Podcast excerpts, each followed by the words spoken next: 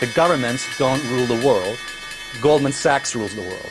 Uh, volatility is back in a big way, but interest rates are gravity on stock prices. Anything can happen in markets. I mean, anything can happen in markets. And It's going to crash and it's going to fall pretty hard because markets are ruled right now by fear.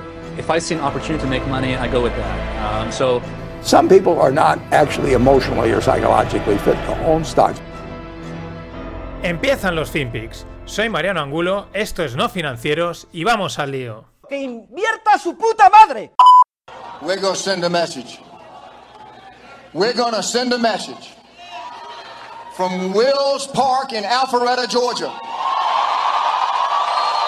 to the state capitol in the Golden Dome of Georgia, to the tin roof of the governor's mansion of Georgia. We're going to send them a message. And the message is this it's 1776 in America again.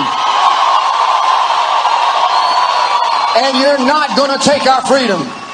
We're going to fight for our liberty. We're going to send that message from Wills Park today, and we're going to send it all the way over to Beijing, China. We're not going to let you take our country over. Never going to happen on our watch. This is America. You picked a fight with the wrong people.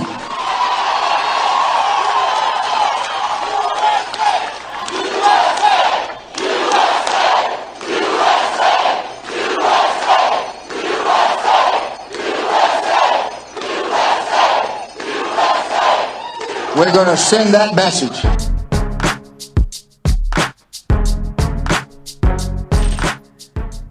You pick the fight with the wrong people. USA, USA, USA. Impresionante. Cómo molan los americanos cuando se ponen en el modo americano. Este es Il L. Lin Wood. En su página web es Attorney for the Damned. Es un espectáculo. El vídeo lo tenéis en la, en la newsletter. Porque tiene un punto así de personaje, con el pelo, la gorra de Make America Great Again y gestualizando un montón. You pick the fight with the wrong people. It's 1776. Es espectacular, que es el año de la declaración de la, de la independencia. Están en Georgia y esto es el eh, Stop the Steel Rally. Están haciendo como el rally, pues unas caravanas, unas procesiones o como, como se diga, por todo Estados Unidos para pues parar el robo, ¿no? Es que, el- es que es- eso, es, es- eso, sí que, eso sí que es Estados Unidos puro. USA. Y ahí todos como locos. Y el tío, vamos, es que es, es una escena casi de película. Yo la tuve que ver dos veces porque ya os digo, si veis la imagen del tipo, parece como que sea un... Como cuando Joaquín Reyes se disfraza de alguien, que está así como muy exagerado, pues parece, pero luego lo miras y es él. Attorney for the Damned. Qué bueno.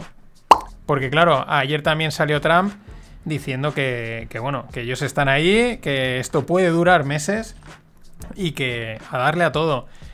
Esto me mola porque es muy parecido, entre comillas, a lo que pasaba con, si os acordáis lo que pasó con, con la pandemia, en el sentido de que el mercado ahora está a otras cosas, a, máximos, máximos históricos, hoy el SP500 otra vez, el, el Nasdaq y máximos históricos, esto está ahí de fondo, esto está cociéndose ahí, puede que no llegue a nada y simplemente pues todo siga su curso, o puede que pues, llegue a algo, o se complique la cosa, ¿no? Y entonces de repente el mercado se gira y dice, ostras, lo de Trump, la movida esta, uy, miedo.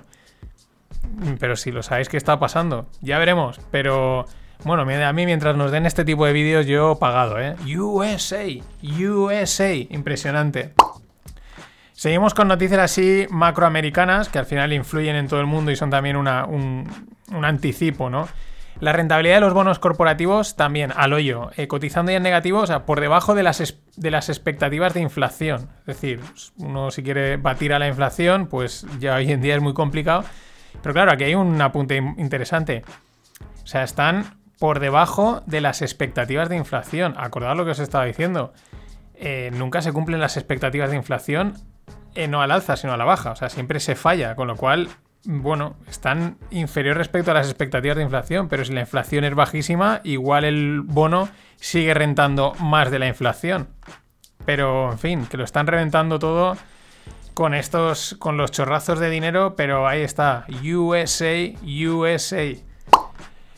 Al mismo tiempo, eh, las contradicciones de estos tiempos, la disparidad de datos. Eh, por otro lado, sale la, eh, según Market, que es uno de estos que dan datos macros, mm, la, confianza del consumidor está, supe- está disparada, está a tope.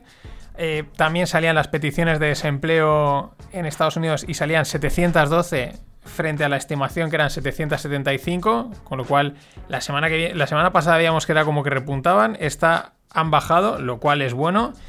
Eh, nos venimos a Suiza, el franco suizo muy fuerte, es decir, las bolsas están subiendo, pero al mismo tiempo los inversores dicen, ya, ya, pero yo voy poniendo ahí dinero en el franco, el oro también ha empezado a repuntar un poco, mm, por si acaso, ¿no? En este sentido, muy interesante la emisión de lingotes de Uzbekistán.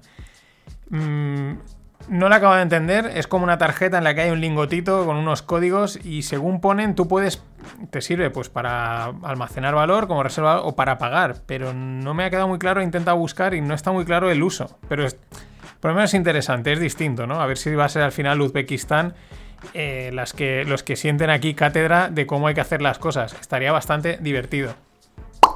Al mismo tiempo, la OPEC lleva ya varios días que si nos reunimos, que si no, están ahí dilucidando qué hacen, si recortan producción, si amplían producción, si la recortan o la amplían a partir de enero, a partir... Están ahí, en el... Vamos, debatiendo. Lo que me hace lo que ha sido interesante es que en el... Pilla una captura por ahí que salía en Twitter de- del chat en vivo que hay en Bloomberg que van comentando lo que se va comentando, ¿no? El, el comentario de lo comentado. Y era curioso porque decían que están planteándose como hacer revisiones mensuales en la OPEC, ¿no? Como reunirse mensualmente y hablar, ¿no? Ahora que se puede hacer, digamos, no tienen que ir a Viena, que es donde se juntan, pues mm, hacerlo online o lo que sea, ¿no? Y decían, bueno, esto puede estar muy bien porque por un lado vamos a tener como más feeling, más sensación de lo que de, de mercado, podemos anticiparnos más, pero también nos va a traer más volatilidad. Como diciendo, pues mm, si estamos tres días para debatir y de repente alguien dice algo que no toca, al hoyo. Muy interesante, ahí se está cociendo. Eh, pues bueno, aquí en el mundo de momento sigue mandando la Fed y, lo- y los saudíes con, el petróleo. Esto es así. Y me ha molado mucho el resumen que ha hecho Zero Hedge. Dice, mirad, os voy a hacer un. Os voy a resumir el 2020 y os ahorro cientos de páginas de análisis y de estudios económicos y de artículos de prensa, ¿no? Analizando. Y es que es verdad, es así de sencillo. Dice, el SP500 ha subido un 10-15%, aún queda un mes para acabar.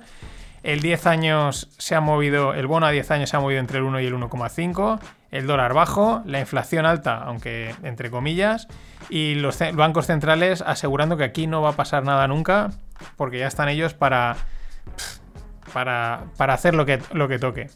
Y ya está, resumen, a nivel así económico macro. Y es acertado, dice, te he ahorrado 10.000 páginas de lectura el próximo año. Pues mm, ahí, ahí. Más cosas.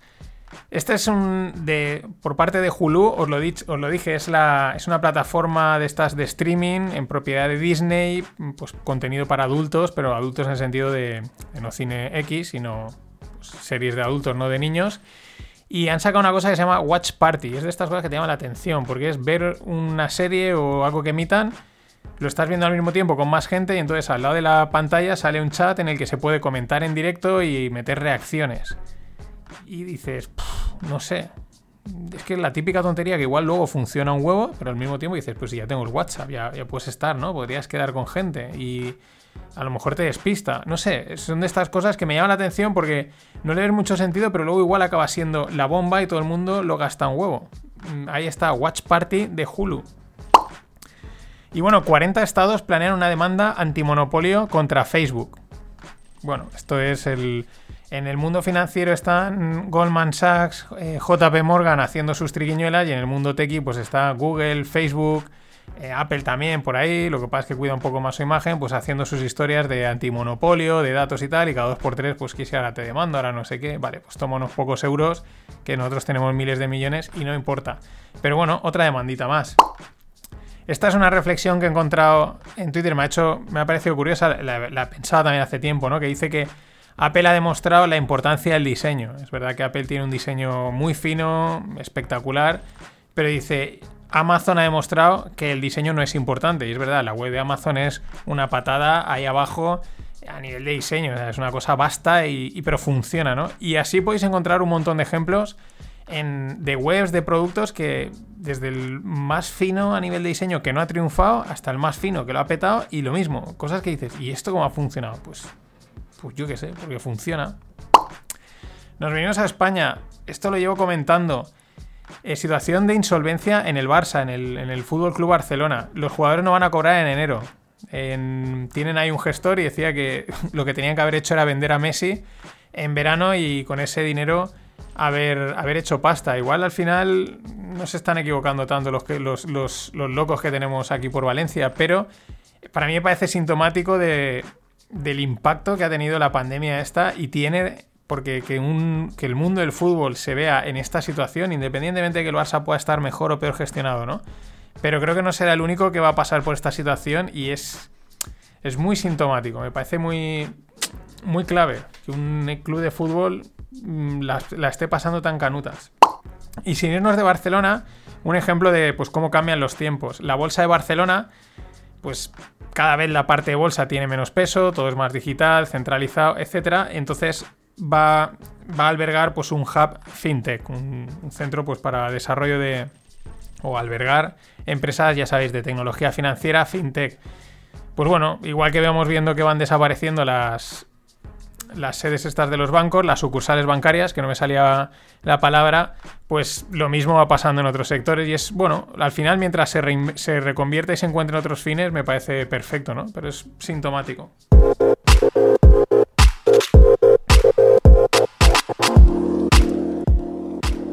Y vamos con el mundo startup. Traigo sobre todo dos, dos detalles de dos startups. un- bueno, una ya es tocha y la otra apunta a tocho. La que apunta es Cartax. Acabado en X, son americanos. Esto es que lo que quieren hacer, quieren sacar un mercado de de participaciones en startups. Es decir, claro, ¿qué sucede? Lo que explican tiene mucho sentido. Digamos que sería como una especie. Se comparan con el Nasdaq, con el NISE, etcétera, pero para participación en startups. Esto es una cosa que es lo que se le llama un mercado secundario. Que es una cosa que hace falta, porque, claro, eh, imaginar un, un inversor que entra en una startup y a los X tiempo al año quiere salirse. Mm, Claro, tiene que ponerse a buscar, a ver quién le quiere comprar esas participaciones, eso es un coste de tiempo, mientras que si hay un mercado al que acudes y dices, oye, aquí están mis participaciones, las vendo, pues eso da facilidad. No solo da facilidad para inversores, da facilidad para los propios fundadores y da facilidad porque muchas veces es lo que explican, eh, la gente que se contrata en las startups se dice, mira, te voy a pagar poco dinero porque no tenemos dinero y el resto te lo compenso con acciones, participaciones en la empresa. Claro, lo que explican muy bien es que eh, los que hacen los acuerdos de inversión, eh, los pactos de socios y toda esta historia, eh, que son los fundadores y los inversores, pues pueden llegar a acuerdos de decir, vale, pues dentro de dos años yo puedo vender, o mm, pues, si se dan estas condiciones me dejas vender y hacer estas cosas, ¿no? Pero los, la gente que entra a trabajar y le dan acciones, pues no. ¿Qué sucede? Que como alguna vez he comentado, los periodos de inversión o hasta que una startup pueda triunfar, si llega a triunfar, pues pueden ser 7, 8, 9, 10 años, incluso hasta que pueda llegar a salir a cotizar a bolsa, que es cuando ya todas esas participaciones son fácilmente comprables y vendibles, ¿no? Y ese es el problema que pueden ser periodos muy largos, quizás excesivamente largos, para todo el mundo de los que están ahí involucrados. Y una manera de lo que pretenden estos de Cartax es dar, pues poner ahí el, el mercado, ¿no? En el que, bueno, pues tú puedas darle más liquidez al final y, salirte, vender o, o canjear ese dinero que al final lo tienes ahí de una forma u otra. Muy interesante, veremos a ver cómo va. Esto yo creo que por otro lado el mundo tokenizado de blockchain lo iba a traer o lo va a traer, pero al mismo tiempo es que es una demanda. En cuanto den con la piedra va a ser espectacular, porque también eso nos va a permitir a cualquiera probablemente comprar, invertir en muchas startups de estar así que ya suenan y que a lo mejor aún no están en los mercados grandes y que muchas veces también me habéis preguntado. Y interesante, Stripe Treasury. Stripe es otra, ya no es, yo creo ya no es una startup, es ya es un pepinaco, es una pasarela de pagos que se gasta un huevo en internet. Muchas de las cosas que habéis comprado probablemente las habéis comprado a través de, Stripe. Y el Stripe Treasury es un servicio que han sacado que se llama, que lo vamos a ver mucho, que es Banking as a Service. ¿Es el futuro de la banca o el futuro de la nueva banca? Porque igual los bancos actuales esto no les da. Al final lo que hacen es dar toda la, digamos, toda la programación, el protocolo, eh, la API, como lo queramos decir, integración, para que los clientes, o sea, la propia empresa, que se conecta con Stripe puede, puede dar un servicio de banca a los clientes. Entonces los clientes pueden eh, mantener dinero, pagar facturas, eh, ganar intereses, eh, gestionar el cash flow. O sea, lo mismo que haces con, con tu banco, pero lo haces ya directamente pues con Stripe o imagínate que eres cliente de... no sé, me lo invento, de Amazon, ¿no? Aunque no sería el caso, y Amazon está conectado con Stripe. Pues tú en Amazon estás como gestionando el dinero que tengas en Amazon estilo banco. Y ese es el rollo del Bank as a Service. Quedaros sobre todo con el Bank as a Service porque lo vamos a oír bastante. Y en el mundo blockchain, Aave, que es uno de los protocolos DeFi pues, de más éxito en los últimos tiempos, sobre todo para prestar y pedir prestado, pues lanza su segunda versión. ¿Cuál es la clave? Que permiten swapear, intercambiar, es decir, el colateral. Entonces tú pones colateral y con ese colateral, es decir, tú pones unas criptos y con eso te pides, puedes prestar, o sea, o te pides dinero prestado, ¿no? Entonces, eh, eso sería el colateral, el cripto, y claro, pues si las criptos sube de precio, cae de precio, te afecta a esa operación que estás haciendo. Entonces, la idea es decir, bueno, pues te voy a dejar que lo puedas cambiar por otro colateral que tengas que pueda ser más estable. Al final, es uno de los problemas del mundo cripto, es la volatilidad. Y por eso, las stablecoins, las monedas estables que intentan mantener la paridad con el, el 1-1, una, un- un- una unidad de moneda estable, un dólar o un euro cuando lleguen, pues eh, están saliendo de Estados Unidos a decir que están proponiendo una regulación. Lo que es curioso, claro, porque es lo que realmente les asusta. La volatilidad saben que al final la gente va a decir, uff, yo no quiero volatilidad. Además, no quieres volatilidad para los pagos diarios, lo que quieres es estabilidad en el precio. Y esto es lo que realmente les asusta. Y por eso es curioso porque los reguladores dicen que ellos van a proponer una regulación para las stablecoins porque quieren evitar que los que emiten stablecoins, o sea, los que las producen, las empresas, los protocolos que sean, eh, quieren evitar que cometan los abusos que ha cometido la banca anteriormente. Y entonces, ¿qué les proponen?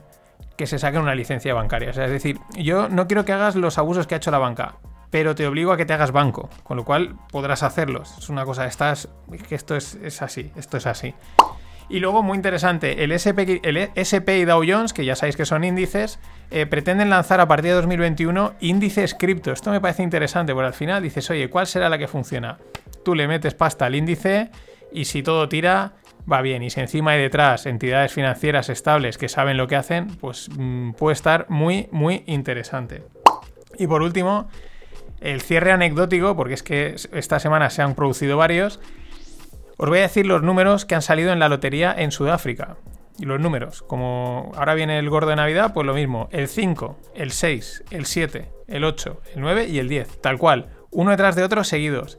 Y han ganado 20 personas la, la lotería. Claro, han salido las acusaciones de fraude, que eso no puede ser, etcétera. Pero claro, estadísticamente, por probabilidad, es una probabilidad remota, pero puede pasar que te salgan uno detrás de otra. Claro, dices, ¿cómo puede ser que 20 personas la hayan ganado?